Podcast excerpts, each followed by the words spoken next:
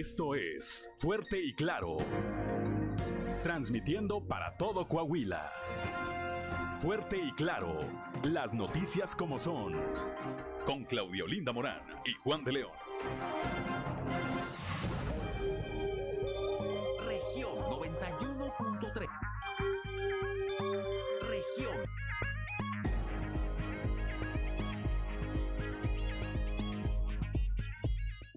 Muy buenos días, ya estamos en Fuerte y Claro, un espacio informativo de Grupo Región. Hoy es martes 12 de abril de 2022 y hoy se celebran quienes llevan por nombre Julio. Saludamos como todas las mañanas a quienes nos acompañan a través de nuestras diferentes frecuencias de Grupo Región en todo el territorio del estado, por región 91.3 en Saltillo, la región sureste, por región 91.1 en la región centro, carbonífera, Desierto y cinco manantiales, por región 103.5 la región Laguna y de Durango, región 97.9 en la región norte de Coahuila y sur de Texas y más al norte aún en región 91.5 en región Acuña, Jiménez y del Río también en Texas. Un saludo también a quienes nos siguen a través de las redes sociales por la página de Facebook Región Capital Coahuila.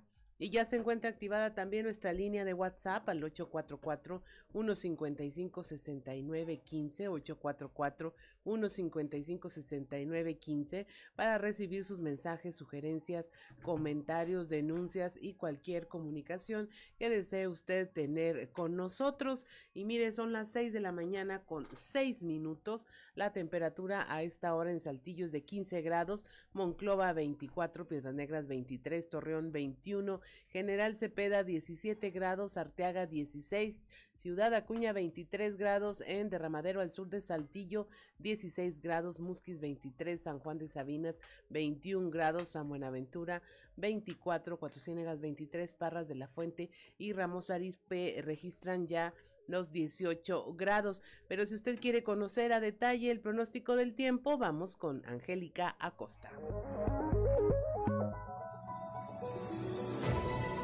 El pronóstico del tiempo con Angélica Acosta.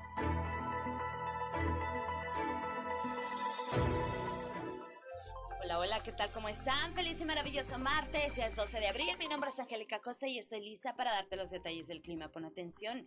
Saltillo, se espera una temperatura súper cálida, máxima de 28 grados, mínima de 18 durante el día, parcialmente despejado, un cielo totalmente claro, rico, cálido, agradable y por la noche un cielo totalmente claro. Eh, probabilidad de lluvia elevada durante el día más que por la noche, ¿ok? 40%, toma tus precauciones, Saltillo, maneja con mucho cuidado. Nos vamos hasta Monclova. Continúan las temperaturas cálidas, máxima de 38 grados, mínima de 22. Durante el día principalmente soleado, muy, muy cálido y por la noche un cielo claro, también algo cálido por la noche. 40% también la posibilidad de precipitación ahí para Monclova. Excelente, nos vamos hasta Torreón, máxima de 36 grados, mínima de 18 durante el día, muy cálido, bastante solecito y por la noche un cielo parcialmente nublado. Algo cálido también por la noche, la posibilidad de lluvia 0% ahí para Torreón. Excelente, nos vamos ahora hasta Piedras Negras, máxima de 38 grados, mínima de 18. Durante el día vamos a tener eh, periodo de nubes y sol, sin embargo se va a sentir muy cálido y por la noche un cielo totalmente claro. 7% la posibilidad de lluvia ahí para Piedras Negras. Perfecto, nos vamos hasta Ciudad Acuña, máxima de 39 grados, mínima de 18 durante el día, soleado, muy cálido, un cielo totalmente claro, al igual que por la noche un cielo totalmente claro. 5% la posibilidad de precipitación para Ciudad Acuña. Nos vamos hasta la Sultana del Norte. Amigo automovilista, tiene vuelta para allá, ponga atención porque también se espera temperatura muy cálida, máxima de 37 grados para Monterrey, mínima de 19. Eh, muy cálido en la Sultana del Norte, durante el día vamos a tener periodo de nubes y sol y por la noche parcialmente nublado, también algo cálido por la noche. 40% la posibilidad de precipitación, elevada la posibilidad de lluvia más durante el día que por la noche. Toma tus precauciones y bueno, ahí están los detalles del clima, temperaturas muy cálidas. Recuerden mantenerse bien hidratado. Que tenga usted muy buenos días.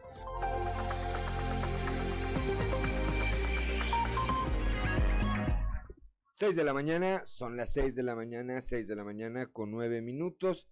Vamos ahora con el padre José Ignacio Flores y su sintonía con esperanza. Prepárate, porque estás entrando en sintonía con la esperanza. Virtudes cristianas, remedios para la vida diaria para escuchar y ayudar. un lugar con valor y esperanza para toda la familia. Queda con ustedes el Padre José Ignacio Flores en sintonía con la esperanza. El arte de recomponer lo roto. Los japoneses utilizan un término difícil de pronunciar, kinskoroi, para referirse al arte de recomponer lo roto. Cuenta Carlos López Otín al respecto. Cuando se rompe una pieza de cerámica, los maestros de este arte ancestral la reparan con oro, dejando la cicatriz de la reconstrucción completamente a la vista y sin ningún disimulo, pues para ellos una pieza reconstruida es un símbolo perfecto que aúna fortaleza, fragilidad y belleza. Los primeros cristianos como los maestros del Kinskoroí decidieron también conservar y transmitir la historia de Jesús sin ocultar las muchas rupturas, heridas y traiciones que le acompañaron durante su vida.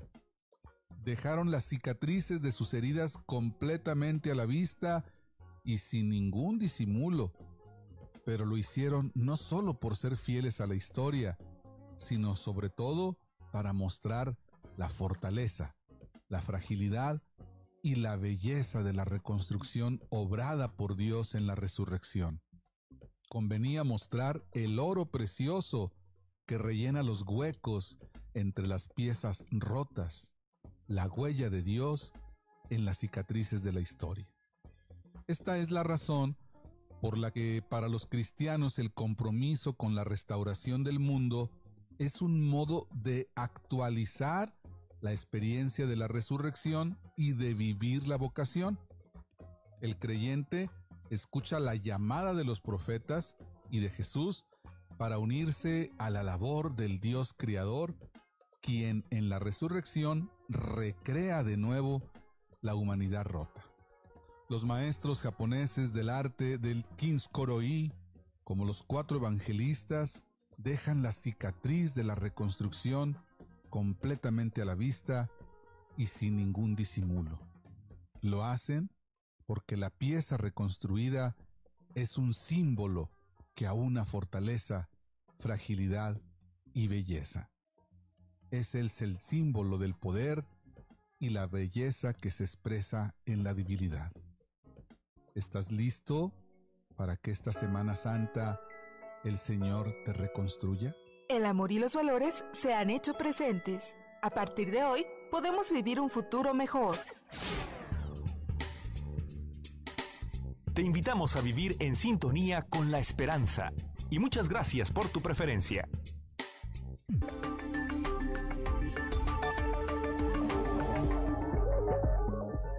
Son las 6 de la mañana, 6 de la mañana con 12 minutos. Gracias al padre José Ignacio Flores, como siempre, por su, por su sintonía con eh, la esperanza. Y antes de ir directamente a la información, bueno, saludamos como todos los días a don Joel Roberto Garza Padilla, ya desde Ciudad Frontera, quien nos dice, el momento de hacer el bien fue ayer, será mañana, pero ante todo es hoy. Lo que hoy seas capaz de sembrar, será lo que mañana cosecharás.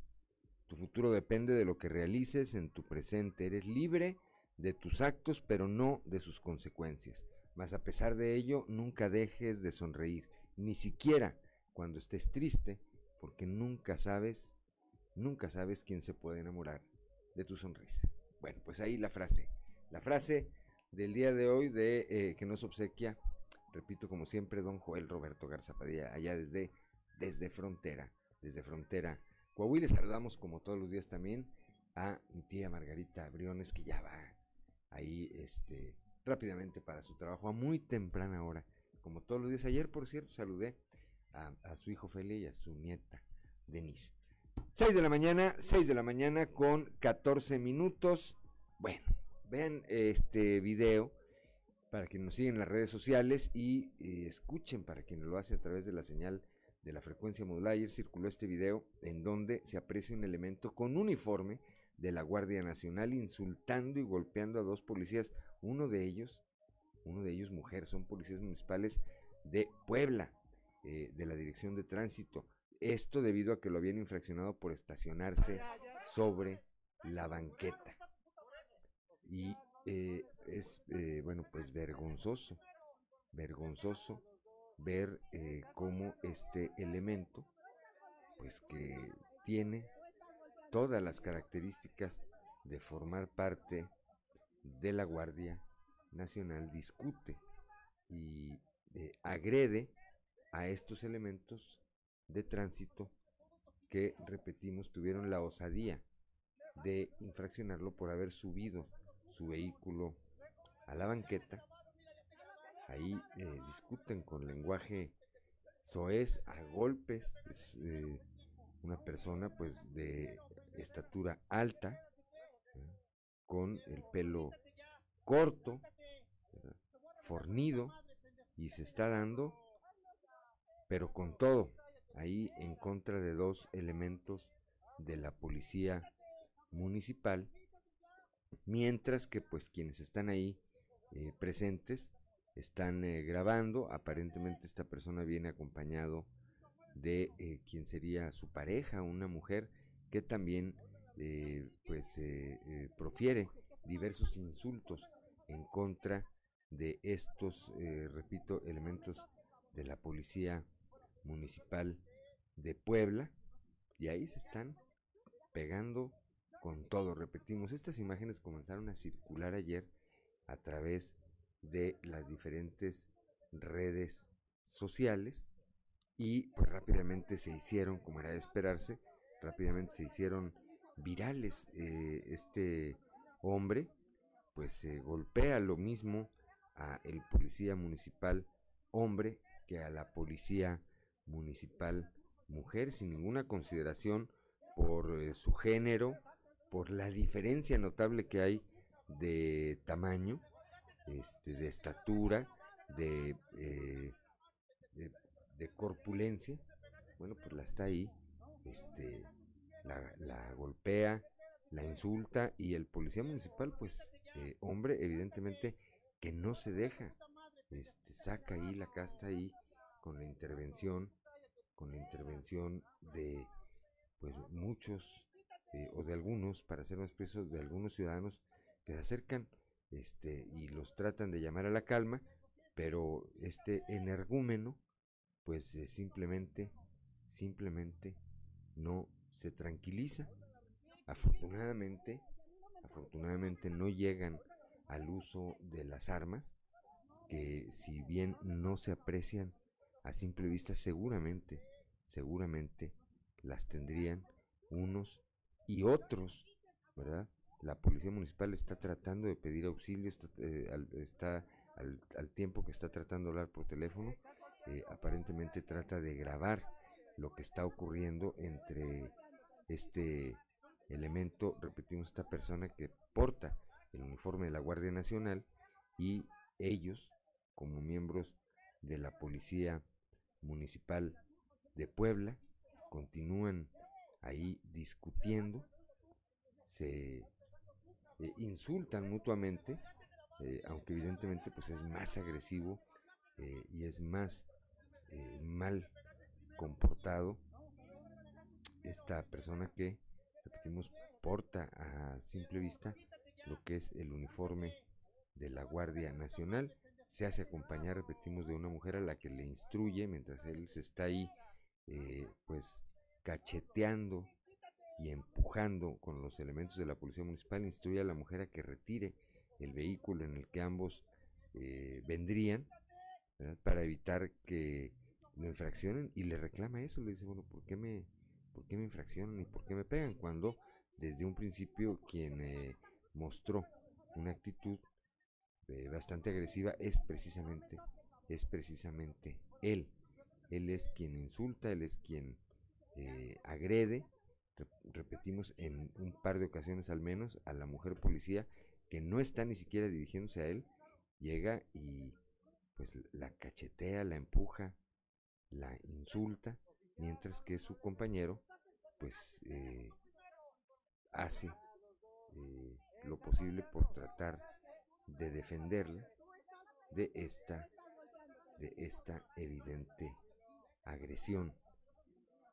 Algunos ciudadanos, repetimos, que se de manera inicial se acercaron, hay un momento en que prefieren mejor eh, mantenerse a la distancia ante lo descontrolado que parecía este sujeto, pues evidentemente con el riesgo de que en algún momento hiciera uso de algún arma de fuego o que las cosas tuvieran, eh, tomaran, tomaran un rumbo aún más violento. Pues estas imágenes, le repito, para quienes nos acompañan a través de la frecuencia modulada, circularon ampliamente ayer en las redes, a quienes nos siguen en las redes sociales y eh, que pueden apreciar lo que está ocurriendo. Pues ayer desde eh, por la tarde comenzaron a difundirse con esa explicación que esto había sido en el municipio, en el estado de Puebla, que eran dos elementos de la policía municipal, eh, que por pretender infraccionar a una persona que había estacionado mal su vehículo sobre una banqueta, eh, habían iniciado este altercado. Este, esta persona no solamente se identificó, sino además portaba un uniforme con eh, la leyenda de la Guardia Nacional y que finalmente, pues, junto con la mujer que lo acompañaba, hacen por retirarse del lugar en que se da este altercado a golpes, a gritos, a cachetadas, a empujones, ¿verdad? Este, a pesar de que lo tratan de tranquilizar, pues está como energúmeno, repetimos, como energúmeno. Bueno, por la noche, rápidamente le leo en un minuto, por la noche eh, se difundió una tarjeta informativa por parte de la Guardia Nacional que leo rápidamente. Dice, en relación al video difundido a través de redes sociales en el que una persona con uniforme de la Guardia Nacional discute con elementos de la Secretaría de Seguridad Ciudadana en el municipio de Puebla, en un hecho de tránsito, la Guardia Nacional informa, la persona uniformada que aparece en las imágenes dice, no es integrante activo de la institución. La información con que se cuenta señala que causó baja de la Guardia Nacional en junio del 2021. La Guardia Nacional interpondrá la denuncia correspondiente ante las autoridades ministeriales por la probable comisión del delito de usurpación de funciones y lo que resulte. La Guardia Nacional refrenda su firme compromiso de atender cualquier denuncia o queja por parte de la ciudadanía con total transparencia y en apego a derecho bajo los principios de cero impunidad y nadie por encima de la ley. Son las 6 de la mañana, 6 de la mañana con 22 minutos. Estamos en Fuerte y Claro.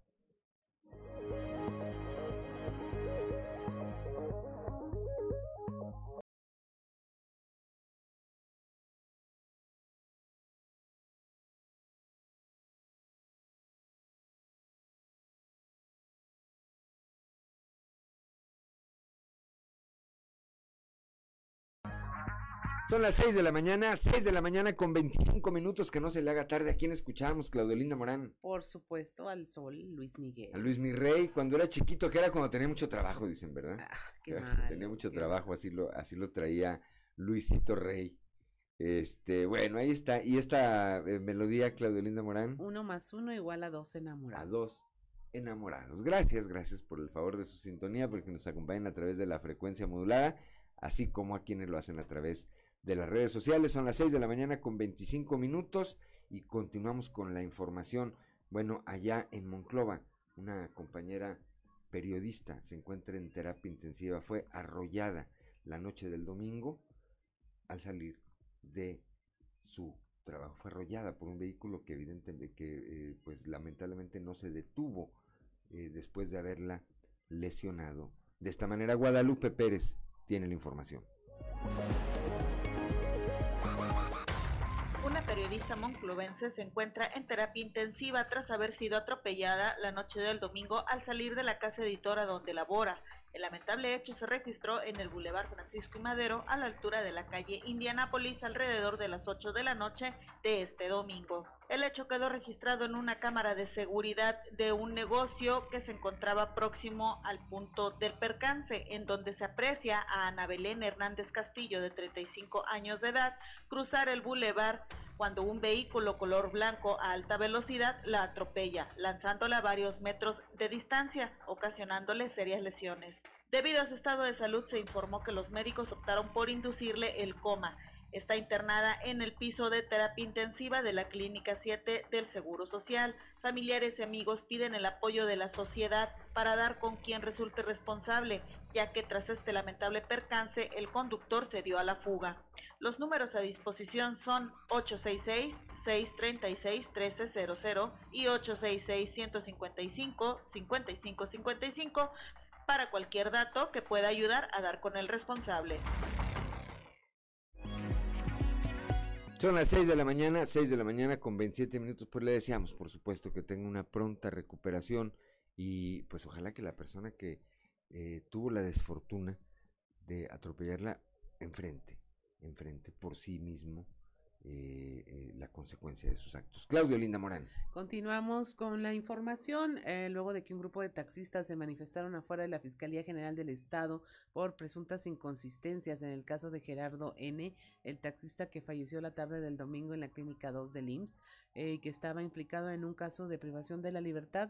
Everardo Lazo Chapa, delegado de la Fiscalía de la región sureste del Estado, habló con los familiares y descartó la versión de que el taxista hubiera sido asesinado aseguraron que falleció por causas naturales.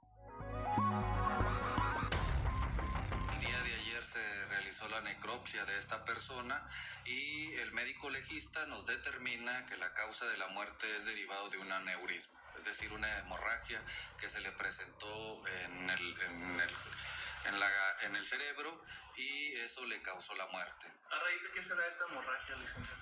Eh, puede ser por distintos factores, eh, puede ser por una afección eh, de la alta presión, eh, cuando son cuestiones eh, de manera natural. Eh, habrá otras cuestiones que sean por algún golpe contuso, eh, pero de la inspección que se encontró dentro del cráneo por el médico legista no se determinó que fuera por algún golpe, sino por una causa natural.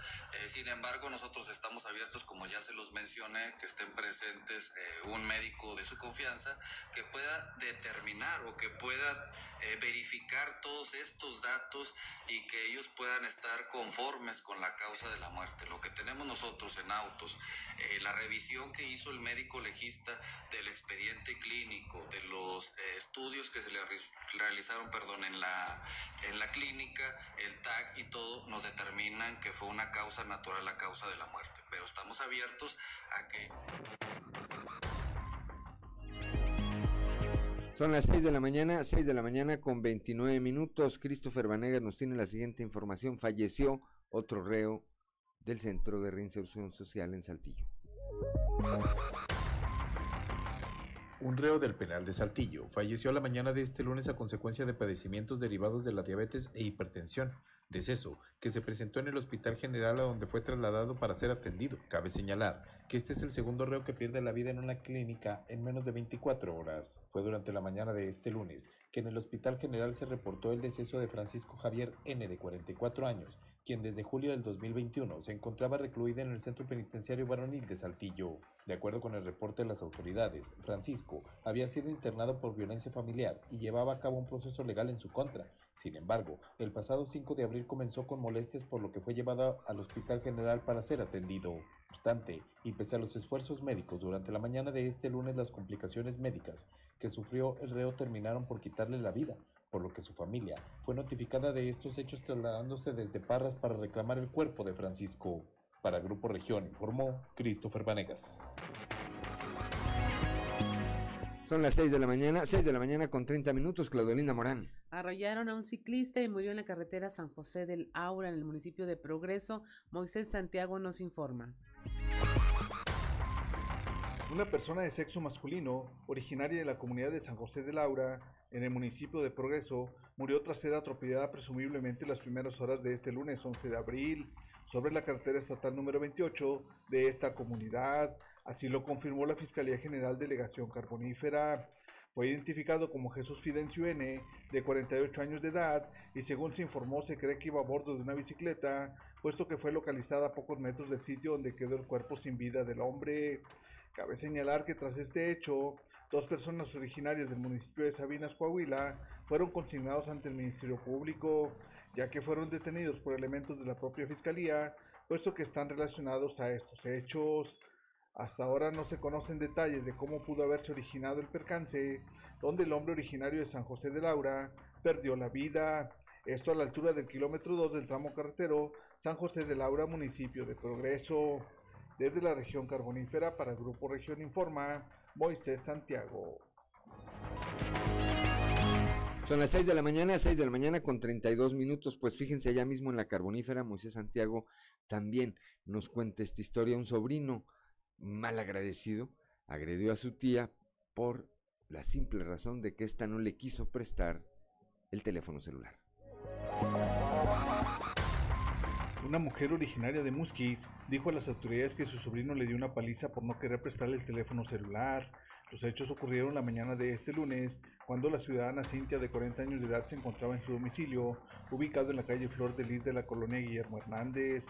Señaló que su sobrino, de nombre Jesús Iván, le pidió prestado el teléfono celular y al negarse le agredió enviándola al hospital por los golpes que recibió en la cabeza. El director de Seguridad Pública Municipal, Javier Méndez Cervantes, informó que elementos de Seguridad Pública Municipal se trasladaron al centro de salud para levantar el reporte, invitando a la ciudadana a poner demanda correspondiente ante el Ministerio Público. La pobre mujer fue valorada por el médico, quien prefirió dejarla internada debido a que sufrió severas lesiones en manos de su agresivo sobrino. Desde la región carbonífera para el Grupo Región Informa, Moisés Santiago. Son las 6 de la mañana, 6 de la mañana con 33 minutos. Claudio Linda Morán, un extraño giro comenzó a dar eh, el asesinato de un médico allá en Piedras Negras. Así es, el asesinato del médico internista Jorge Osvaldo Midobuche Pozos, de 33 años, ocurrió en el área de urgencias de la clínica del Magisterio. Bueno, están arrojando ahí como resultados de la investigación que podría eh, estar fundamentado en un tema de abuso sexual contra un menor. Le recordamos que un hombre y un eh, menor de edad eh, llegaron a la sala de urgencias del médico para presuntamente ser atendidos y terminó disparándole a este. La información se la presentamos. El asesinato del médico internista Jorge Osvaldo Midobuche Pozos, de 33 años en el área de urgencias de la Clínica del Magisterio de Piedras Negras, dentro de las primeras indagaciones, presuntamente pudo verse vinculado por abuso sexual en contra de un menor. De acuerdo con las líneas de investigación, hace cinco meses, el doctor, al momento de realizar su consulta médica al menor, le había hecho tocamientos. El presunto responsable de la agresión con arma de fuego es el padre del niño. Personal de salud, en sus declaraciones, indicaron que vieron entrar a un hombre acompañado de su hijo de aproximadamente ocho años, el cual buscó directamente al doctor y tras reclamarle, el atacante sacó una pistola y le disparó a quemarropa para posteriormente huir del lugar, por lo que están apoyándose con las cámaras de seguridad de edificios cercanos para tratar de identificar al atacante. La Fiscalía continuará con las investigaciones para identificar al responsable y esclarecer el caso. 6 de la mañana con 35 minutos allá en Torreón, elementos de la Dirección de Seguridad Pública Municipal procedieron a la captura de una persona del sexo masculino, esto por posesión de arma blanca e intento de agresión a los uniformados. Víctor Barrón nos cuenta esta historia. Elementos de la Dirección de Seguridad Pública Municipal de Torreón procedieron a la captura de una persona del sexo masculino por posesión de arma blanca e intento de agresión a los uniformados. Los hechos ocurrieron en la colonia Eduardo Guerra, luego de un reporte ciudadano a las líneas de emergencia. Al llegar al lugar, los agentes localizaron al hombre acompañado de una menor de edad, quien se encontraba llorando. Tras indicarle al individuo que se le haría una revisión corporal, este profirió insultos y amenazas contra los elementos y acto seguido se le detectó un cuchillo en una de las bolsas traseras. Por este motivo, el sujeto fue puesto a disposición del Ministerio Público, mientras que la menor fue canalizada al DIF municipal para su resguardo. Para Grupo Región reportó Víctor Barrón. Son las 6 de la mañana, 6 de la mañana con 36 minutos. Vamos rápidamente a la portada del día de hoy de nuestro periódico Capital, que en su nota principal destaca esto de lo que vamos a hablar en un momento más con nuestro compañero Raúl Rocha. Eh, legisladores locales aquí en el Congreso del Estado pues dicen que van a tratar de revertir, de anular esta, eh, este ordenamiento de la Comisión Nacional del Agua de desaparecer de- demoler la presa Palo Blanco ubicada en el municipio de Ramos Arizpe por la salida eh, por la salida a Monclova en su carretera en su carretera libre. Más adelante también le vamos a, pre- a presentar esta encuesta con eh, Natalia Cepeda de Consultoral. Está preparados, estamos preparados para morir. Es decir, eh, cuánta gente no pierde la vida de manera intempestiva y deja, además de la pena obviamente por su pérdida física, tras de sí, o dejamos tras de nosotros una serie de complicaciones a los familiares, no tenemos seguro de vida, no tenemos ordenado nuestro patrimonio, no tenemos, vaya, ni siquiera, ni siquiera pagados unos servicios eh, funerarios. Y esto deriva en N número de complicaciones más adelante. Más adelante estaremos platicando con, repito, Natalia Cepeda sobre este tema. Muere otro interno del Cerezo de Saltillo, ya nos lo comentaba nuestro compañero Christopher Vanegas. El día de ayer diversas colectivas feministas realizaron actividades en favor de las infancias seguras y una vigilia en honor a Victoria Guadalupe, esta menor de seis años que fue víctima de feminicidio allá en el estado de Querétaro. El día de ayer el gobernador Miguel Riquelme estuvo en la Ciudad de México, participó junto con otros mandatarios estatales en una reunión en Palacio Nacional con el presidente Andrés Manuel López Obrador. Esto, el tema principal de esta reunión fue la Estrategia Nacional de, de Vacunación contra el COVID-19. Más adelante le vamos a comentar eh, un tema muy interesante que se derivó de esta, de esta eh, reunión. Y va usted a entender por qué el gobierno federal, a partir de hoy, parece súper urgido de vacunar a quien así lo desee. Más adelante lo estaremos, eh, comentando. Eh, Daniel Morales Álvarez, un eh, saltillense que se define como un Jesús post eh, pandémico, es quien este año representará a Cristo en el Via Crucis viviente de la parroquia del Ojo de Agua. Más adelante le presentamos este trabajo a nuestra compañera Leslie Delgado. Rodrigo Fuentes Ávila, Rigo Fuentes, dice que menos de dos de cada diez mexicanos acudieron a votar en la revocación de mandato. El proceso fue un gasto innecesario y una distracción hacia los mexicanos eh, y consideró, bueno, pues que México desairó este ejercicio llevado a cabo por el INE, pero promovido por el gobierno federal. Son las 6 de la mañana con 39 minutos. Vamos rápidamente a nuestra columna en los pasillos.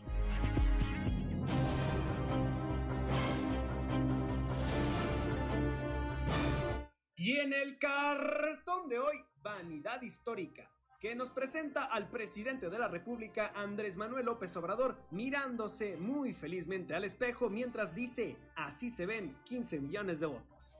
Gobernadores de varios estados, entre ellos el de Coahuila, Miguel Riquelme, se reunieron este lunes a media mañana en Palacio Nacional con el presidente de la República. La convocatoria fue para analizar la federalización del sistema de salud, es decir, convertirlo en el IMSS Bienestar, con el que se pretende suplir al INSABI, porque en dos años finalmente fracasó rotundamente.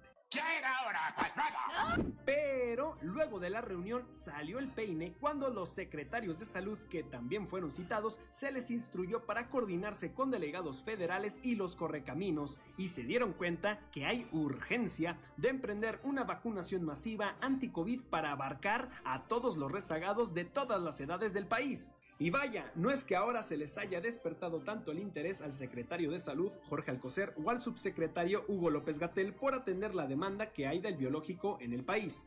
El motivo es que cientos de miles de vacunas caducarán este mes de abril, de ahí que hay que aplicarlas o de lo contrario serán tiradas a la basura. Ante todo esto, nada más surge la pregunta, ¿por qué las tuvieron guardadas tanto tiempo y hasta ahora piden ayuda de los gobiernos de los estados cuando dos años mantuvieron monopolizado el Plan Nacional de Vacunación? Y conste, es pregunta. Me da asco. A propósito de preguntas incómodas, ¿tendrá Hugo Morales, el presidente de la CDHS, al enemigo en casa? Y es que, a decir de algunos directivos de la institución, al titular de los derechos humanos en el Estado solo se le puede localizar en horas de oficina, y antes de las 8 de la mañana sería simplemente impensable. ¿Será en realidad la postura de Morales o alguien le está metiendo gol en su propia portería? Sembraste tu propio fracaso. De vacilada parece ya lo que hace el exalcalde Chuy Ríos, que un día aparece adorando al nuevo ídolo de Morena en Coahuila y dejando ver que ya se fue a la 4T y al otro jura que es priista y recontraprista. ¿Dónde está tu honor, basura? Son las 6 de la mañana, 6 de la mañana con 42 minutos, que no se le haga tarde, estamos aquí en Fuerte y Claro.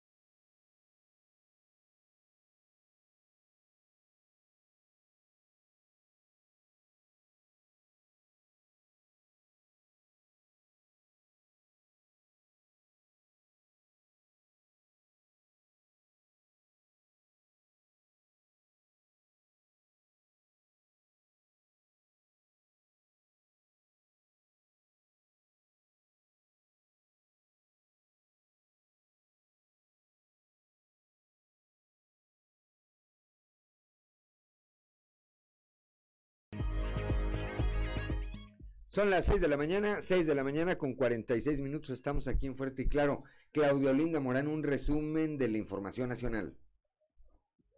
En el, en el Estado de México asesinan a ocho integrantes de una familia, cuatro de ellos menores de edad, en hechos ocurridos en Tultepec. La familia fue atacada con disparos de arma de fuego en su domicilio. Siete personas fallecieron en el lugar y una más en el hospital. En Nuevo León, ante desapariciones de mujeres, se creó un grupo especial de búsqueda y atención a feminicidios. En las últimas semanas, al menos 15 mujeres habrían desaparecido en esta entidad. La administración de Samuel García puso a disposición de la ciudadanía y de la Fiscalía General de Justicia, además, un, eh, a 200 elementos del actual grupo de búsqueda de personas para que actúen de forma inmediata frente a la desaparición de mujeres. Reanudan también en Nuevo León la audiencia contra Jaime Rodríguez el Bronco, eh, la audiencia inicial por la, acusación de la Fiscalía Anticorrupción por el delito de abuso de autoridad contra el exgobernador. Se reanudó la, la mañana del lunes, luego de haber sido pospuesta por los problemas de salud del exmandatario. Prevén fuertes rachas de viento con tolvaneras en estados del norte, en Baja California, Chihuahua y Sonora, informó el Servicio Meteorológico Nacional. También se esperan chubascos en Chiapas, Hidalgo, Nuevo León, Oaxaca, Puebla, San Luis Potosí, Tamaulipas, Tlaxcala y Veracruz. Alertan por dulces contaminados. La Comisión Federal para la Protección contra Riesgos Sanitarios, la COFEPRIS, alertó sobre la posible contaminación por salmonela de cuatro lotes del producto uh, Kinder, Kinder Mini X, los cuales ya son retirados a nivel mundial de manera voluntaria por la empresa fabricante. Y finalmente rescatan una cría de jaguar en el aeropuerto de Mérida. Iba a ser enviado por mensajería. El ejemplar de aproximadamente tres meses de edad fue asegurado en un operativo por la Profepa y la Guardia Nacional. El animalito fue detectado con ayuda de un lector especializado en el aeropuerto internacional. Y hasta aquí la información nacional. Son las 6 de la mañana, 6 de la mañana con 48 minutos antes de ir con nuestro compañero Raúl Rocha a platicar sobre lo que hay en torno a la presa Palo Blanco y el sentir de los diputados locales. Bueno, me parece importante, me parece importante retomar esto que eh, se comenta el día de hoy. A ver, ayer eh, un grupo de gobernadores, pues fueron citados, todos los gobernadores fueron invitados, convocados a una reunión con el presidente López Obrador allá a Palacio Nacional. Entiendo que solo acudieron 25 de los mandatarios estatales, entre ellos el de Coahuila, Miguel Ángel Riquelme Solís. La, el, fondo de esta reunión, el fondo de esta reunión era analizar la federalización del sistema de salud. Se va a convertir ahora en el IMSS Bienestar. Todo apunta a que el INSABI, que nació muerto, pues finalmente admitieron que nació muerto. Y hasta ahí, pues como dicen, todo bien. todo bien, hasta que eh, una vez que reunieron, eh, a esta reunión fueron convocados los secretarios de salud también de las diferentes entidades federativas, pues se les instruyó a los secretarios de salud a coordinarse con los delegados del gobierno federal en cada estado para agilizar o para llevar a cabo una vacunación masiva contra el COVID-19. Y bueno, esto causó sorpresa entre los titulares de las secretarías de salud de los estados, porque hasta antes de esta reunión, pues tenían que andarles casi que pidiendo de favor a los eh, delegados del gobierno federal, como en el caso de Coahuila, a Reyes Flores Hurtado, para poder coordinarse y llevar a cabo eh, pues la vacunación de manera más ágil, de manera más expedita, de tener una mejor eh, atención a los ciudadanos. Y a base de estar preguntando, los secretarios de salud, pues salió el peine. Resulta que el gobierno federal tiene cientos de miles de vacunas contra el COVID-19 que están a punto de caducar. Caducan el último día del, eh, presente mes de abril. Así que si usted ve lo que comenzó a ocurrir ayer por la tarde y que va a ocurrir los siguientes días en el estado de Coahuila, pues refléjelo al resto de los estados del país. Ahora hay una urgencia, hay una urgencia del gobierno federal, repetimos que aquí representa Reyes Flores Hurtado, por vacunar a todo aquel que le falte de ser vacunado, que esté rezagado o que quiera, como se anunció ya en el caso de los adultos mayores, una cuarta vacuna. Una cuarta vacuna. ¿Cuál es esta urgencia? Pues eh, utilizar todos estos biológicos que durante cerca de dos años el gobierno federal tuvo celosamente guardados, celosamente eh, eh, pues lejos de la posibilidad de que llegaran a la población.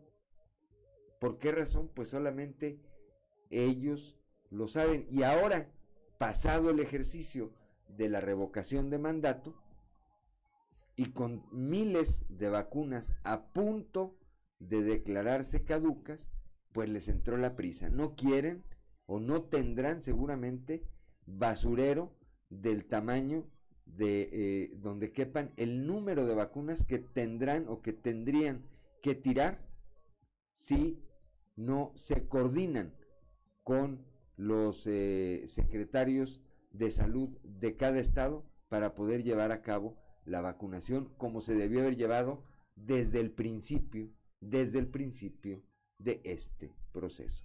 Así están las cosas con el gobierno federal. Son las 6 de la mañana con 53 minutos. Claudio Linda Morán. Tenemos en la línea nuestro compañero Raúl Rocha. Ah, ah, ok, sí. Él tiene, eh, bueno, este tema de que eh, van a pugnar los diputados porque no se derrumbe la presa Palo Blanco, un tema que le comentábamos el día de ayer. Está en Ramos Arizpe y que la Conagua, pues, eh, piensa que debe ser destruida porque, pues, porque no tiene los permisos según ni licencia de construcción que debió tenerla desde que se inició. La diputada Edna Dávalos dice que esto será una grave afectación para los ciudadanos de la región. Buen día compañeros, información para hoy. Los legisladores del estado levantarán la voz para evitar que la presa Palo Blanco de Ramos Arizpe sea destruida ante el ordenamiento de la Conagua, ya que esto será una grave afectación para los ciudadanos de la región, afirmó la diputada Edna Dávalos. Agregó que buscarán la forma de que no se destruya la presa, ya que la afectación para la región sería muy grande. Esa presa tiene muchísimos años, jamás había afectado en ningún momento, se hizo con estudios en su momento para llevarla a cabo es una presa que es fundamental para Ramos Arizpe y para la región sureste y que el hecho de eliminarla afectaría a muchas familias de este sector. Creo que Nuevo León tiene que empezar a ver otras alternativas, creo que la federación tiene que empezar a ver otras alternativas para Nuevo León, que no sea destruir algo que va a traerle problemas a otras familias, sino que sea construir algo que venga a beneficiar sin dañar a terceros definitivamente esta presa eh, hay que apoyarla, hay que ver cómo eh, alzamos la voz para que permanezca, porque el hecho de que no exista va a traer graves consecuencias hacia los ramos arispenses y entonces sí nos veremos afectados eh, en gran medida en cuanto al tema del agua potable se. Esta es la información para el día de hoy. Buen día. Son las 6 de la mañana, 6 de la mañana con 55 minutos, que no se le haga tarde. Estamos aquí en Fuerte y Claro.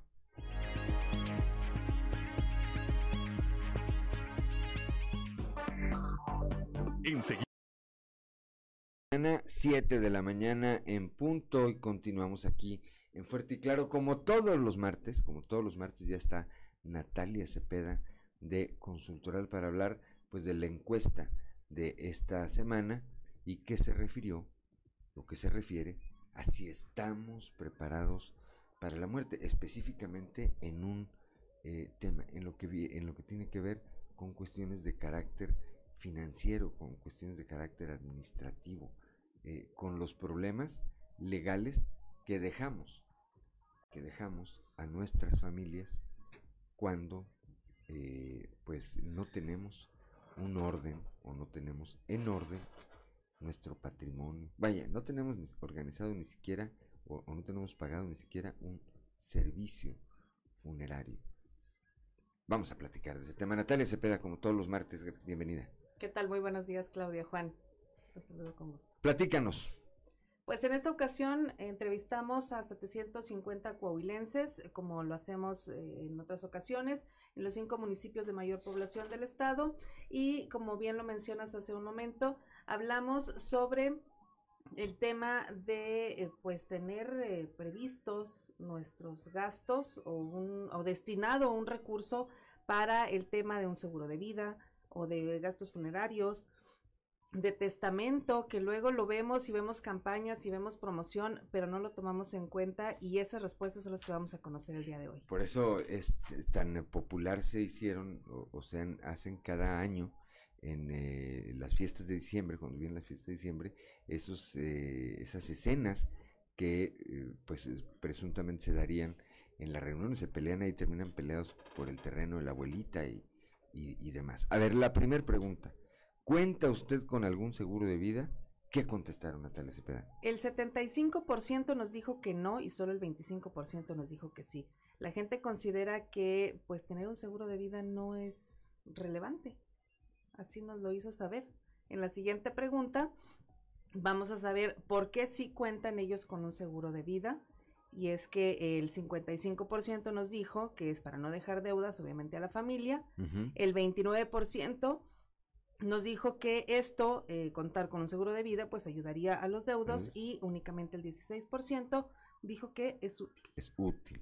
Claudio Linda Morán, ¿por qué dijeron que no? O sea, quienes dijeron que no, que no tienen un seguro de vida, ¿por qué dijeron que no? La mayoría, la, el 58% dice que no hay recurso destinado a ello y pues nos habla de una situación económica que no les permitiría hacer ese gasto para acceder a un, a un, seguro de este tipo. El 22% no lo considera necesario y el 20% no confía en los seguros de vida. También tienen su fama, ¿verdad? Dicen ya También. uno en el pozo ya, ya como sabemos que se cumplió. Ya como, ya como resuelves. Si vemos luego que eh, los seguros, por ejemplo, de auto, uh -huh. tardan en resolverte alguna situación, algún percance, pues ya un seguro de vida, como dice Claudia, ¿no? ¿Cómo nos damos cuenta si funcionó o no? Pero bueno, ahí está. La siguiente pregunta dice, ¿tiene pagado o separado algún servicio funerario? ¿Y qué respondieron los encuestados, Claudio Linda Morán? El 47% dijo que sí, el 53% dijo que no. Este, yo creo que es más común de lo que creemos el decir, sí, sí, ya me ya pagué hasta el café que se van a tomar. Así dicen, sí, ¿verdad? Sí. Así dicen, pero me parece que no lo hacen, ¿eh? A- así dicen, pero me parece que no lo hacen. Pero bueno, eso es lo que contestaron y aquí no estamos para juzgar a nadie, sino para decir lo que contestaron en esta encuesta. ¿Por qué sí, Natalia Cepeda? El 37% nos dijo que no quiere dejar ese problema a la familia, el 30% nos dijo que se presentó la oportunidad de comprarlo y el 33% nos dijo que es necesario. ¿Y por qué dicen que no, Claudia Linda Morán? Igual aluden a la situación económica de que no hay recursos para ellos y aquí un porcentaje interesante porque yo pensé que era algo que iba a salir más alto por el, el tema de que a los mexicanos no les gusta hablar de la muerte propia, este, no les gusta hablar del tema, 18% y 28% eh, por ciento simplemente no lo ha planeado.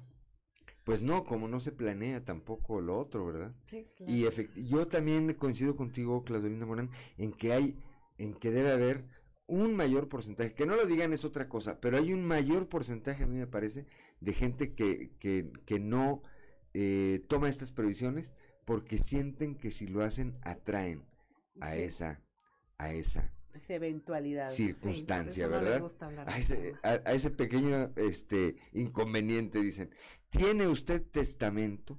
¿Qué contestamos los coahuilenses, Natalia Cepeda? 68% nos dijo que no y únicamente el 32% nos dijo que sí tiene ya un testamento. El 32% de los encuestados dicen que sí tienen un testamento, el 68% dicen que no. ¿Por qué sí, Claudio Linda Morán? Eh, igual, eh, no dejar problemas a la familia, 38%, 31% proteger el, el patrimonio y 31% lo considera que es necesario hacerlo. ¿Y por qué no, Natalia? El 35% nos dijo que no necesita el documento y aquí nos hablaban de, em, pues heredar, como dicen luego, en vida. Entonces yo te dejo el terreno, yo te dejo la casa, yo te dejo los bienes y no necesito un documento. El 29% nos dijo que es costoso. El 25% nos dijo que no tiene nada que heredar, por eso no cuenta con un testamento. Y únicamente el 11% nos dijo porque no tiene información. Porque no tiene información. Pues pueden heredar saludos, aunque sea, pero este, a ver, eh, es, eh, eh, me llaman la atención estas preguntas. Dice, ¿por qué sí? Por proteger un patrimonio, me parece que está adecuado. Por no dejar problemas con la familia, que es, me parece que lo más eh, recurrente que vemos aquí, quienes vivimos en el centro de la capital del estado, vemos todos los días, todos los días pasamos por, por- por, propiedades bastante grandes que tienen años. O sea, pero años no les digo tres o cuatro, deben tener 20 o 30 o 40 años en litigio, destruyéndose, devaluándose por lo menos eh, en lo que tiene que ver en el valor comercial que llegaron a tener en algún momento, a lo mejor como terreno tendrán algún valor más adelante, pero que las familias prefieren, prefieren que se quede así, como, como quedaron, eh, eh, ¿cómo se llama cuando no? Intestados. Intestados. Ajá. Yo por Pues ahí se inician esos pleitos que duran generaciones. Yo escuché a alguien decir, dice, ¿por qué lo voy a arreglar yo?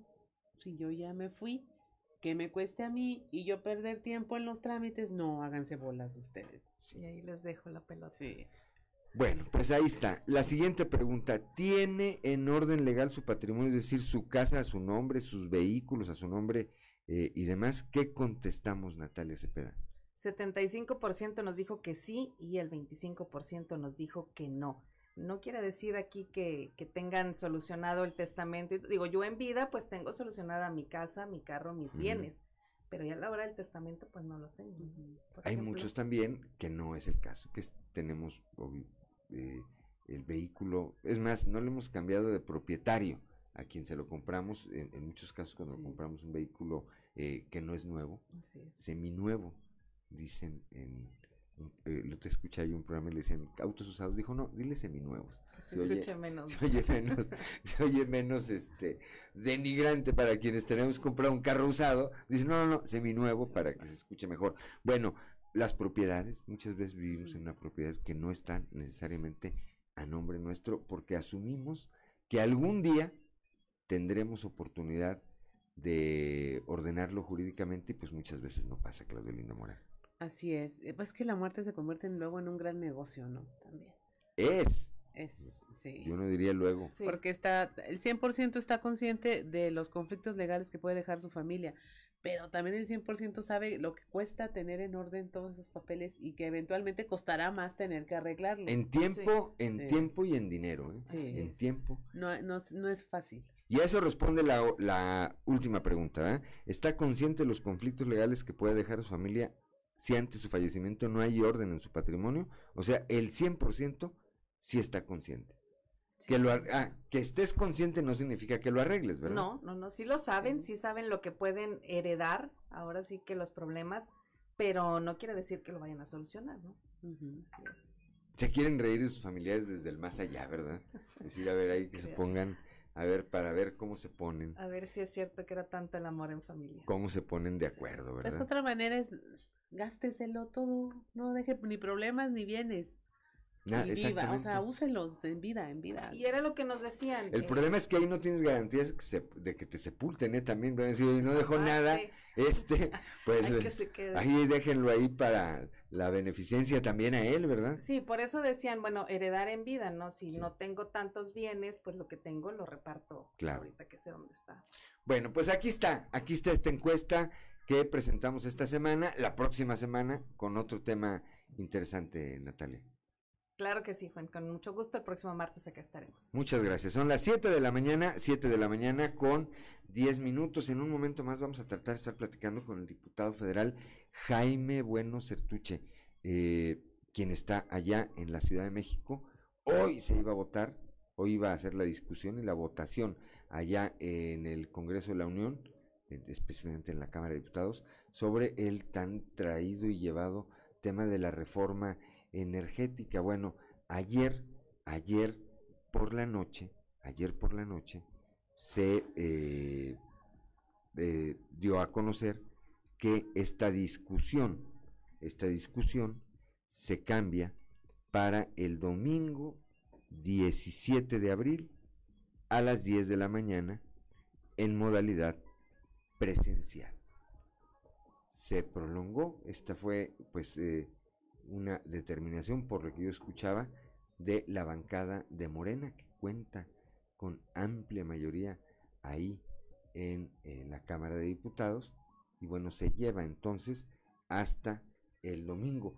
Pero bueno se nos hace importante platicar con el diputado federal Jaime Bueno Certuche, diputado federal por el PRI, porque pues seguramente, seguramente que el sentido de su voto, el sentido de, del, del voto de los diferentes legisladores, en este momento pues ya está determinado y el hecho de que esta discusión, perdón, el hecho de que esta discusión y esta votación se cambien para el próximo domingo, pues no debería incidir en, en él. Es decir, quienes están decididos a votar a favor van y hubieran votado a favor hoy y seguramente lo van a hacer el domingo. Quienes vayan a o quienes estén en contra de la reforma energética tal como la envió a el poder legislativo el presidente de la República y dicen yo no la voy a votar a favor, pues la hubieran votado hoy en contra como la votarían en contra el domingo. Ya está en la línea el diputado federal Jaime Bueno Certuche, a quien le apreciamos como siempre que nos tome esta comunicación y pues preguntarle eh, al, di- al diputado, antes de ir al tema de la reforma eh, eh, eléctrica o energética, rápidamente diputado, una, un pincelazo sobre eh, pues la impresión que le dejó este, eh, este ejercicio democrático de la revocación de mandato del pasado del pasado domingo. Muy buenos días, diputado. ¿Qué tal, Juan? Muy buenos días. Qué gusto saludarte a ti y a la audiencia. Pues aquí a la, a la distancia te mando un abrazo muy fuerte. Platíquenos, eh, ¿cuál es su impresión de lo que ocurrió el domingo, diputado? Pues mira, la verdad es que un ejercicio que en el papel eh, eh, pues eh, no suena tan mal, eh, donde hablamos de, de un ejercicio que, que pudiera ser democrático, un ejercicio que pudiera llevar a, a que la ciudadanía marque un rumbo u otro de, del presidente de, la República, pero que la forma como la fue convirtiendo Morena, la forma en cómo se fue, eh, pues ahora sí que trastocando este proceso, manoseando este proceso, pues nos llevó a, algo, la verdad, francamente, pues muy, muy desagradable, ¿no? Un tema que, que eh, no entendemos para qué se hizo, no entendemos cuál fue el objetivo. Eh, 1.500 millones de pesos tirados prácticamente en la basura cuando el país está, pues ahora sí que en llamas en diversos temas, en seguridad, en economía, en, educación, en salud. Y, y- y bueno, pues al final se ve reflejado en el resultado, ¿no? Dos de cada diez eh, mexicanos y mexicanas van a votar, ¿no? Que prácticamente son aquellos que llevan, aquellos que estuvieron amenazando, hostigando y que, y que bueno, pues eh, se convierte en el voto eh, duro de, un partido que, que, caray, no, no está pensando en el país y no están pensando en, en, en las. Bien, pues eso es lo que tiene que ver con la revocación de mandato y vamos allá ahora a la otra discusión, la que se iba a dar hoy allá en el Congreso de la Unión con la votación de la reforma energética que finalmente, bueno, a- ayer por la noche se da a conocer que será, que será hasta el próximo domingo cuando se discuta. ¿Cuál es el sentido del voto de los priistas, eh, diputado? Pues eh, mira Juan, el, el domingo, si es que no se les ocurre volver a patear el bote, vaya, eh, tienen la mayoría y cuando no utilizan la mayoría de manera responsable, cuando únicamente ves eh, eh, tus intereses particulares, pues suceden cosas como las que sucedieron ayer, ¿no? Eh, eh, nos atrincheramos, estábamos eh, listos para quedarnos en la Cámara y que no nos salieran porque no podíamos entrar y que no podíamos ejercer nuestra liber- con libertad nuestro voto. Y bueno, pues dijeron, ah, pues sí, ah, pues ahí te va, ¿no? Entonces no se vota mañana, se vota hasta el domingo. Y, y esperaríamos, esperaríamos a ver qué sucede.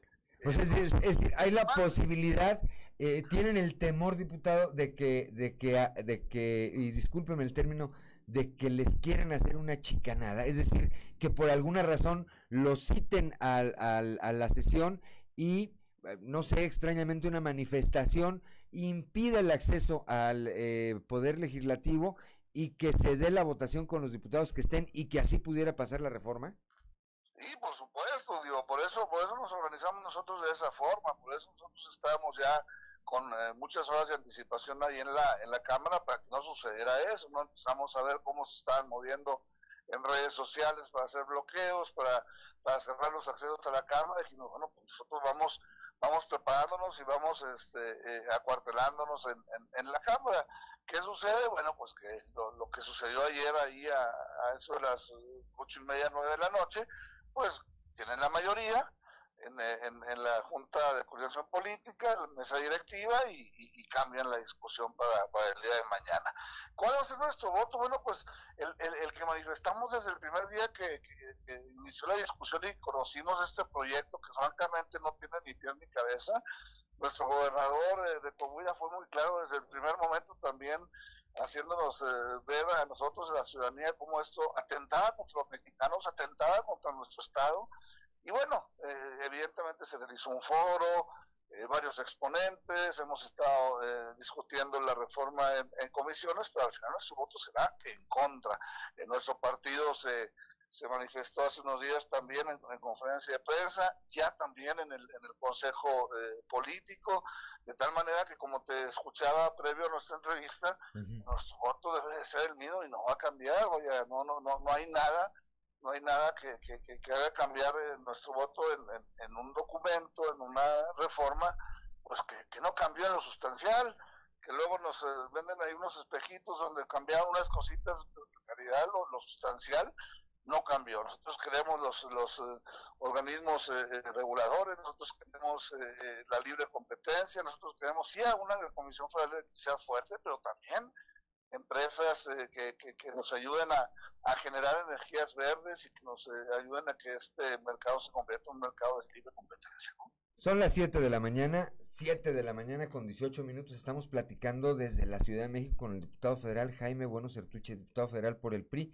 con respecto a esta eh, votación, esta discusión que se tenía contemplada para el día de hoy allá en la Cámara de Diputados y que se pospuso, como bien apunta, pues de entrada para el próximo domingo, aunque cualquier cosa, aunque cualquier cosa puede pasar. El PRI, entonces, tenemos dos minutos, diputado, firme la bancada de manera eh, total en no ir eh, a favor de esta reforma energética, diputado.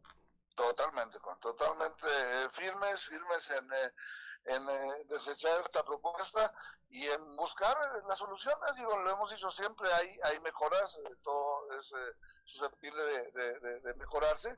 Sin embargo, bueno, pues eh, esta propuesta que envía el Ejecutivo Federal no representa ninguna mejora, al contrario, representa un retroceso, representa volver a, a 30 años, 40 años atrás.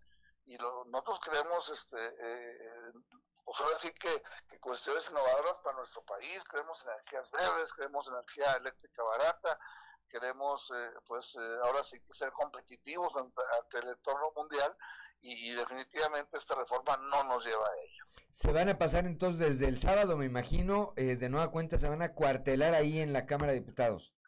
Pues sí, es la, es la intención, veremos en qué termina esta esta novela de terror, mi estimado Juan. Nosotros eh, estaremos eh, pues de manera responsable eh, eh, eh, haciendo lo necesario para estar ahí, para manifestar nuestro voto, las razones también. Preguntaban por reservas, pues no, no, no va a haber reservas porque vamos en contra desde un inicio, ¿no? Y ahora por primera vez eh, en lo que llevamos en, en esta legislatura, nuestro voto sí sí tendrá peso porque recordemos que aquí requiere las dos terceras partes. Por eso la polémica y por eso no nos han mayoriteado como lo han hecho una y otra vez en todas las demás leyes que no tienen que ver con la Constitución.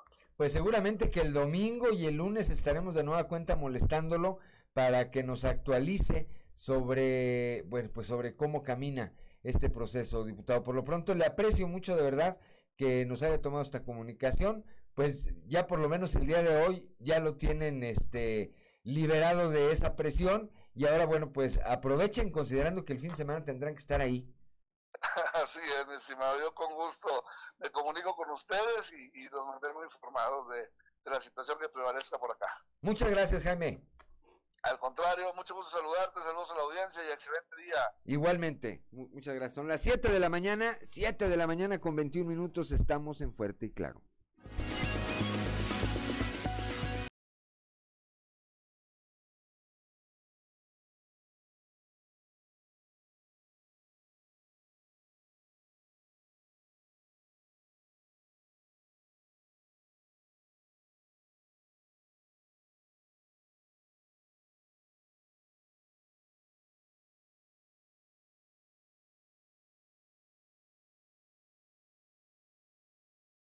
Y trazos con Antonio Zamora.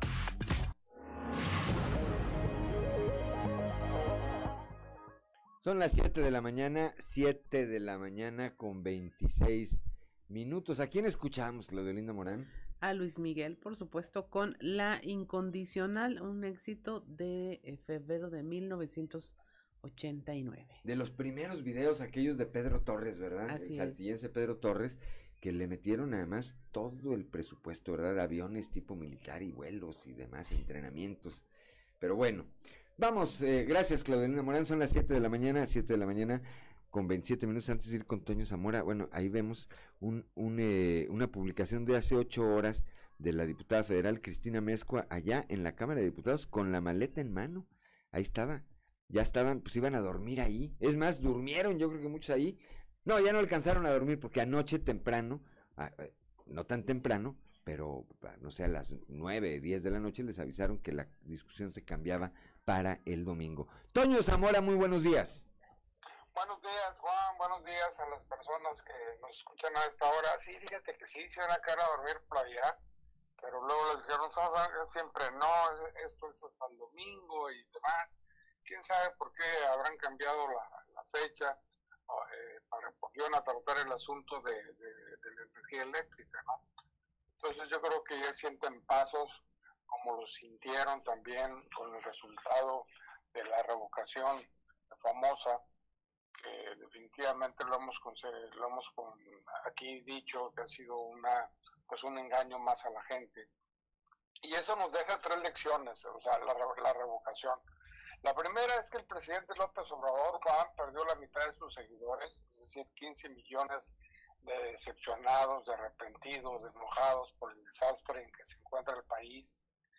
La segunda es que quedó evidenciada la cínica operación de Estado movilización, acarreo, compra de votos, coacción, amenazas, uso de programas sociales y un sinfín de delitos que en Coahuila pues ya se encargaron de, denunciar este tipo de hechos. La tercera es que desde el gobierno y Morena ah, harán lo que sea para acabar con la democracia. Son ellos los que están terminando con la democracia y no el INE, como lo están tratando de, de meterle en la cabeza a la gente, o cuando menos a sus seguidores. La revocación del mandato nació turbia, se promovió por el presidente en lugar de los ciudadanos, se falsificaron firmas, manipularon a la gente, cambiando la, la revocación por ratificación, torcieron la ley para justificar la promoción de la consulta y por si fuera poco, Juan, cambiaron las reglas a mitad del proceso, atacaron al árbitro y desviaron recursos públicos. La corrupción no se combatió, se abrazó, hoy vota en el círculo más cercano del presidente, el desencanto de esos 15 millones de simpatizantes de López Obrador ocurrió en tres años y tres meses debido al, al desastre en la forma de gobernar. Cada vez más se palpa la inseguridad, desabasto de medicinas y tratamientos, desempleo, inflación, pobreza, feminicidios, homicidios, masacres, sin olvidarnos, Juan, de los desastres ambientales ocasionados por el tren Maya, donde se desprecia el medio ambiente, poco les interesa la educación, la ciencia, la cultura y la tecnología. Es inútil, no hace falta. El presidente fue elegido por seis años y debería cumplirlos. Segundo, eh, dijo Cuauhtémoc Cárdenas en la presentación de un libro, y yo creo que tiene toda la razón del mundo, y todos lo sabíamos. Es decir, te eligieron por seis años, no, no, no para que te ratificaran o no te ratificaran. Lo que quería saber, como todo el mundo sabe, es hasta dónde iba a llegar eh, el número de votos que podría obtener. Que redujeron el número de casillas, eso no fue culpa del INE, fue culpa del gobierno federal al no aportar el recurso que se necesitaba, que urgía, para que eso sucediese. En fin, yo creo que de esto, Juan, vamos a seguir platicando en los próximos días. Pues sí, porque va a ser eh, un tema, sobre todo porque este tema de las cifras, de las cifras, Toño, pues eh, se lo van a utilizar uno y otro bando como lo están haciendo. Hay quien dice, ayer yo veía a Ricardo Mejía Verdeja, pues celebrando esos eh, 350 y tantos mil votos en el caso de Coahuila y 15 millones de votos a nivel nacional, como si se hubiera sacado la lotería. Eh, A lo mejor en esos, esas mismas cifras tienen frotándose las manos a los del tricolor que dicen, oye, pues ya medimos, ya medimos qué es lo que traen en la bola y seguramente en el 23 no los vamos a desayunar aquí en Coahuila. Es el discurso que cada eh, fuerza política, que cada actor político le esté dando al manejo de estas cifras. Bueno, pues el, el, el, próximo año en la elección podremos ver quién tiene razón, Toño. Pero bueno, si te parece, platicaremos de esto en lo que resta de la semana. Gracias, son las 7 de la mañana, 7 de la mañana con 32 minutos. Claudia Olinda Morán. Así es, y continuamos eh, con la información eh, porque eh, tenemos eh, ya la relacionada con la Semana Santa en puerta. Como un Jesús pospandémico se considera Daniel Morales Álvarez, quien en este año representará a Cristo en la edición número 45 en el Via Crucis viviente de la parroquia del Ojo de Agua. En este sentido, dijo sentirse emocionado ya que el año pasado su hermano fue quien interpretó el papel.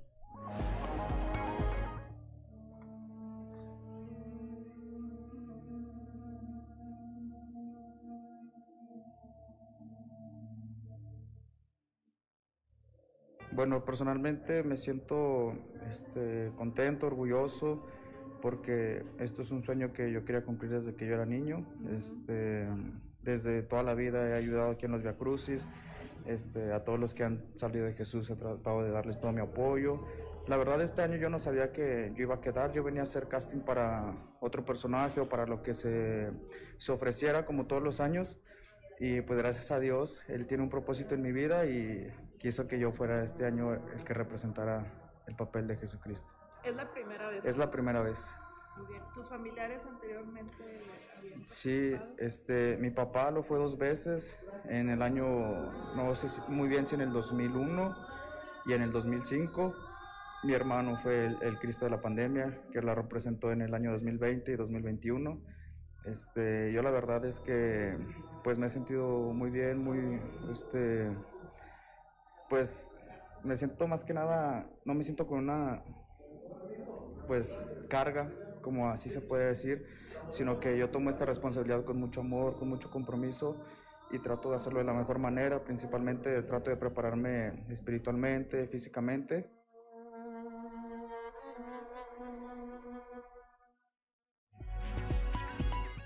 Son las 7 de la mañana, 7 de la mañana con 34 minutos, como todos los martes, como todos los martes en la línea telefónica, nuestro compañero y amigo Osiris eh, García, para, eh, con quien antes de ir al tema, por supuesto, Osiris, pues te enviamos un saludo solidario a, a ti, a tu familia, con motivo del muy sensible fallecimiento de tu sobrina. Sí, no, muchas gracias, vos. Este, familiarmente agradezco el saludo. Para toda mi familia también reciban un, un abrazo de regreso y, y un agradecimiento por haber estado ahí al pendiente. Finalmente, pues mi sobrina ya está en un mejor lugar. en un mejor lugar. Ayer veía ese, ese mensaje, esa reflexión que nos compartiste en las redes sociales y sí, efectivamente, efectivamente. Y bueno, pues aquí la vida sigue, mi querido Ciris. Sí, vos, eh, y la festejamos porque también ella, eso así lo hubiera querido, que sigamos festejando que la vida siga y que, que, que no nos detengamos, sigamos disfrutando de las, de las posibilidades que nos da cada día. Y yo, que en lo personal soy creyente, pues de lo que nos regala Dios. Así es. Bien, ¿qué tenemos esta semana, mi querido Ciris García? Pues ya tenían listos los bombones y las patuflas ahí en, en la Cámara de Diputados para quedarse ahí a dormir, pero pues les cambiaron la jugada.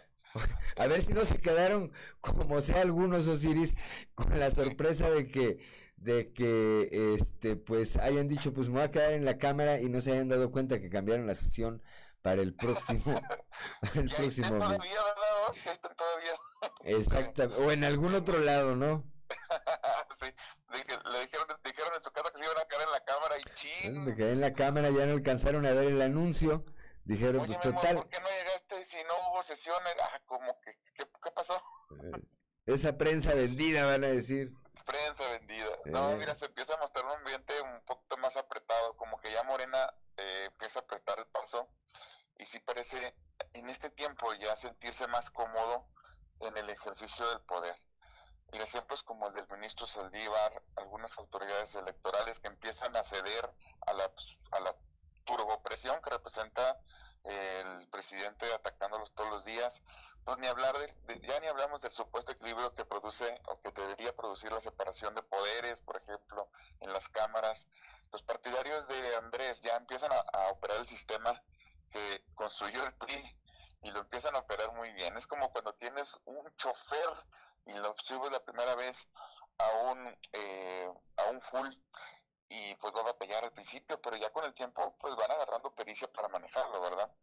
Uno, uno de los reclamos pues, que, se, que, hacen las personas que realmente pertenecen o que formaron parte de la, de la izquierda histórica, la que les to- la- la- a los que les tocó vivir sobre todo en carne propia, los movimientos, sabes, estudiantiles, obreros, campesinos, de finales de los 60 hasta un poquito más adentrada en la siguiente década, eh, es que Morena, pues obviamente encabezados por, por Andrés, se robaron el discurso de la izquierda. Pero cuando llegaron al gobierno, están viendo con mucha tristeza y coraje que no hay diferencia entre Morena y el PRI más corporativista y corruptor de instituciones de la historia. ¿eh? Dicen que ellos, por ejemplo, dicen que no son como antes, pero ya en operación realmente sí lo son. Y tendríamos que estar ciegos para no ver la, la movilización de gente, lo que estaban ahorita eh, eh, enumerando, el acarreo y, y, la compra de votos, el- la utilización de programas eh, sociales para, para movilizar a la gente a que vayan a votar. Y, y, eh, en lo que fue este ejercicio de movilización llamado pues la revocación de mandato. Realmente una farsa narcisista, un, un golpe un golpe de mesa que nace desde la autoadulación, vos, con un costo de más de 100 pesos por voto, ya en una medición real. Sí. Eh, y una muestra de populismo. Y, y tenías razón vos tú cuando, cuando parafraseas esa opinión que tenían antes de los periodistas, que, que hoy encaja perfecto con Morena, ¿no? Que estos hacen lo que hacía el PRI y lo que creen que y lo que creen que hacía el PRI, exactamente. Entonces, eh, la verdad, digo, yo respeto, como decía Bora Milutinovich, pero sí llama a la risa cuando eh, los eh, eh, seguidores de la 4T más recalcitrantes dicen es que los priistas no, pues volteate a ver en un espejo porque están haciendo exactamente lo mismo que hacía el PRI en sus tiempos más rancios, Osiris. En los tiempos más rancios lo has dicho perfecto. Vos. El peor de los PRIs, el PRI que se intentaba erradicar, no solamente no se erradica, solamente se transforma y sigue siendo el mismo tren. Pues solo, bueno, más bien ahora es un tren color guinda, pero pues sobre los mismos rieles rancios y O, o a poco, o a poco Osiris Auditorio, o a poco Manuel Barlet es eh, no es como el uno de los mejores eh, exponentes de ese PRI del que hablamos hace un momento. Aquel que dijo se nos cayó el sistema en esa cuestionadísima elección cuando eh, Carlos Salinas de Gortari derrota a Cuauhtémoc Cárdenas en una elección en la que dicen no es cierto, ¿verdad? No, pues, sí, de hecho la figura de Barrett era impresentable, era esa... Bueno, sigue sin cruzar al otro, sigue sin cruzar al otro lado porque dicen que los gringos están esperando que lo haga para enjuiciarlo por el tema del Kiki Camarena, todavía Osiris. Y eh, Bartlett, por sí o por no, dice, pues no, a mí como yo no sé inglés, no me gusta pasar a los Estados Unidos. Dicen que no entra ni siquiera a un Walmart en México, no vaya a hacerle a malas, ¿verdad? y ahorita es un prócer, vos, un prócer de la cuarta transformación, como si fuera realmente una figura para presumirse y realmente es una vergüenza que ahí esté metido, incrustada, una figura tan rancia y representativa del dinosaurio priista. Él es el icono del dinosaurio priista. Y como él, pues cuántos otros, cuántos sí, otros claro. Pero el viernes, si te parece, si te parece, el viernes lo platicamos aquí, guitarra en mano. Seguro, seguro nos vemos el viernes. Un abrazo, como siempre, mi querido Osiris García. Igualmente, un abrazo, regreso. 7 de la mañana, 7 de la mañana con 41 minutos. Estamos en Fuerte y Claro. Antes de irme al corte, saludo, como siempre que me doy cuenta que me está viendo, con todo mi cariño, a mi suegra, doña Gloria González. Ayer no pude ir a comer, suegra. Y qué bueno porque me dijeron lo que pasó. Son las 7 de la mañana con 42 minutos. Estamos en Fuerte y Claro.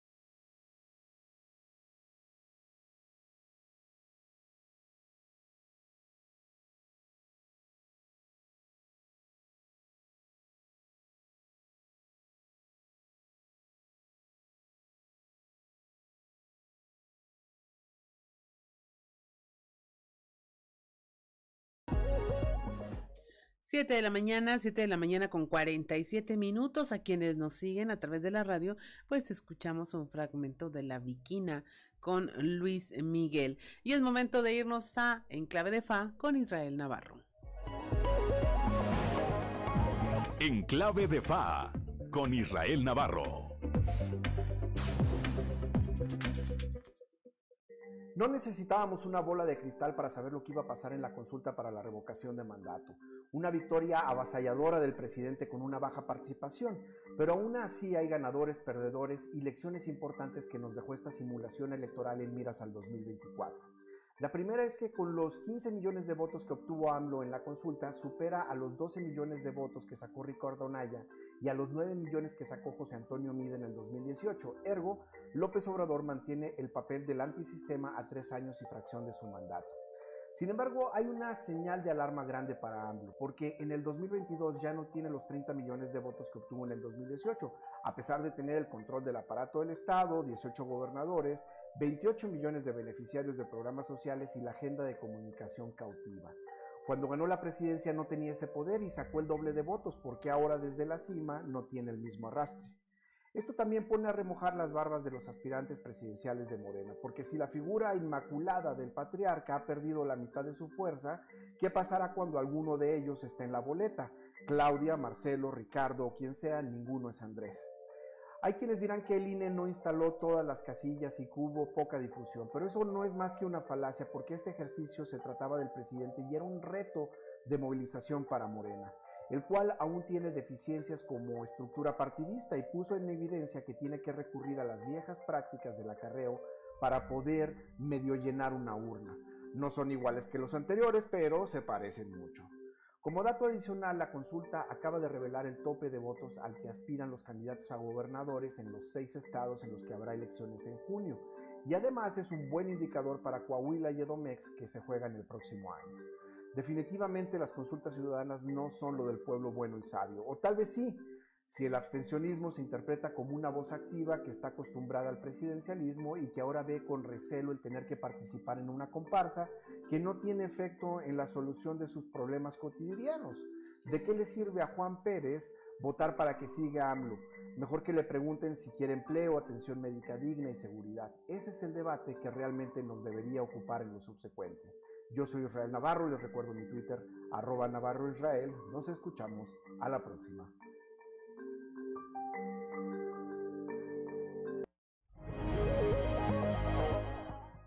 Son las 7 de la mañana, 7 de la mañana con 49 minutos. Gracias como siempre a nuestro compañero y amigo, nuestro colaborador Israel, Israel Navarro, 7 de la mañana con 50 minutos, menos de dos de cada 10 mexicanos acudieron a votar en el proceso de revocación de mandato del pasado domingo, por lo que este fue un gasto innecesario y un acto de distracción hacia las y los mexicanos, así lo consideró el presidente del PRI en Coahuila, Rodrigo Fuentes Ávila. Añadió que el presidente además perdió la mitad de los votos que obtuvo en 2018 eh, al obtener en el caso de Coahuila 300 mil votos en toda la entidad, mientras que en 2018 había sumado 609 mil sufragios. Consideramos, dijo que el proceso de revocación fue un gasto innecesario. Las cifras de votación nos dicen que las y los mexicanos estamos concentrados en otros temas. Por ejemplo, nosotros, dijo los diputados del PRI, este domingo tuvimos nuestro consejo político en donde el acuerdo fue votar en contra de la reforma eléctrica del presidente. El mensaje de los mexicanos fue muy claro y contundente. Señor presidente, póngase a trabajar. Esto dijo, esto digo, esto dijo Rigo Rigo Fuentes. 7 de la mañana con 51 minutos. Claudio Linda Morán. Los resultados de la votación por la revocación de mandato realizada el domingo, la cual fue impulsada por el gobierno federal, la dirigente estatal del PAN en Coahuila, Elisa Maldonado Luna, declaró que los resultados reflejan el la inconformidad que tiene la ciudadanía ante los nulos resultados de la administración de López Obrador ni movilizando su estructura, ni dividiendo la opinión, ni usando todo el poder del gobierno federal, Morena pudo lograr un buen resultado en el ejercicio absurdo que se empeñaron en realizar, señaló Maldonado Luna. La dirigente cuestionó lo que se hubiera podido hacer con los 1.700 millones de pesos invertidos en este ejercicio. Hoy nuestro dirigente nacional, Marco Cortés, lanzó un cuestionamiento que me parece importante. ¿Cuántos medicamentos hubieran podido comprar el gobierno federal? ¿Cuántas estancias infantiles hubieran podido aperturar o cuántos empleos se hubiesen podido generar con esta cantidad. Son las 7 de la mañana con 52 minutos. Vamos al mundo de los deportes. No, no vamos al mundo de los deportes con Noé Santoyo. Hay más información, hay más información. Eh, todavía el día de ayer el gobernador Miguel Riquelme asistió a una reunión en Palacio Nacional con el presidente Andrés Manuel López Obrador, a la que fueron convocados los gobernadores de todos los estados del país y los secretarios estatales de salud. El tema principal de esta reunión versó sobre la estrategia nacional de vacunación contra el COVID-19 ante, ante la cual se proyecta preparar una última fase masiva en todo el país y esto con la finalidad de que la población complete en el breve lapso su esquema de vacunación con la dosis de refuerzo, ante lo que se espera aplicar alrededor de 3.5 millones de vacunas durante, durante este mes. Además, se abordó el tema de la federalización de los sistemas estatales de salud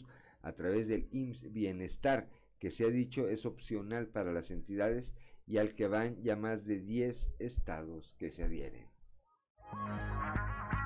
7 de la mañana con 53 minutos, Claudio Linda Morán. Una inversión de poco más de 50 millones de pesos será la que se aplique en los ejidos de Saltillo este año. Esto lo señaló el alcalde José María Fraustro Siller con el apoyo del gobernador Miguel Riquelme, así como con los productores de las diferentes comunidades ejidales. El objetivo es impulsar las actividades productivas para mejorar la calidad de vida de las familias que habitan las 106 comunidades ejidales de Saltillo. Se dio a conocer que entre las acciones están consideradas programas para incentivar las actividades productivas de apoyo social, así como de infraestructura. Las políticas públicas de nuestro gobierno no son solo para la ciudad, sino también para el campo. Aquí vamos a seguir viniendo para estar cerca de ustedes, fue lo que le señaló el alcalde Gemma Fraustro. Son las 7 de la mañana, ahora sí, 7 de la mañana con 54 minutos. Nuestro productor Ricardo Guzmán nos dice, hasta mañana, hasta mañana. Se acabó, se acabó por hoy eh, la información. No, estamos ya pues prácticamente en el último tramo de este espacio informativo fuerte y claro que eh, le recuerdo es un espacio informativo de Grupo Región bajo la dirección general de David Aguillón Rosales. Yo le agradezco como siempre a Ricardo Guzmán en la producción, a Ricardo López en los controles, a Claudio Linda Morán por su acompañamiento, por su equilibrio siempre, a Cristian Rodríguez y Ociel Reyes, Ociel Reyes y Cristian Rodríguez que hacen posible la transmisión de este espacio a través de las redes sociales, pero sobre todo, pero sobre todo le agradezco a usted el favor de su atención, el favor de su sintonía. Yo soy Juan de León y le deseo que tenga usted el mejor de los días.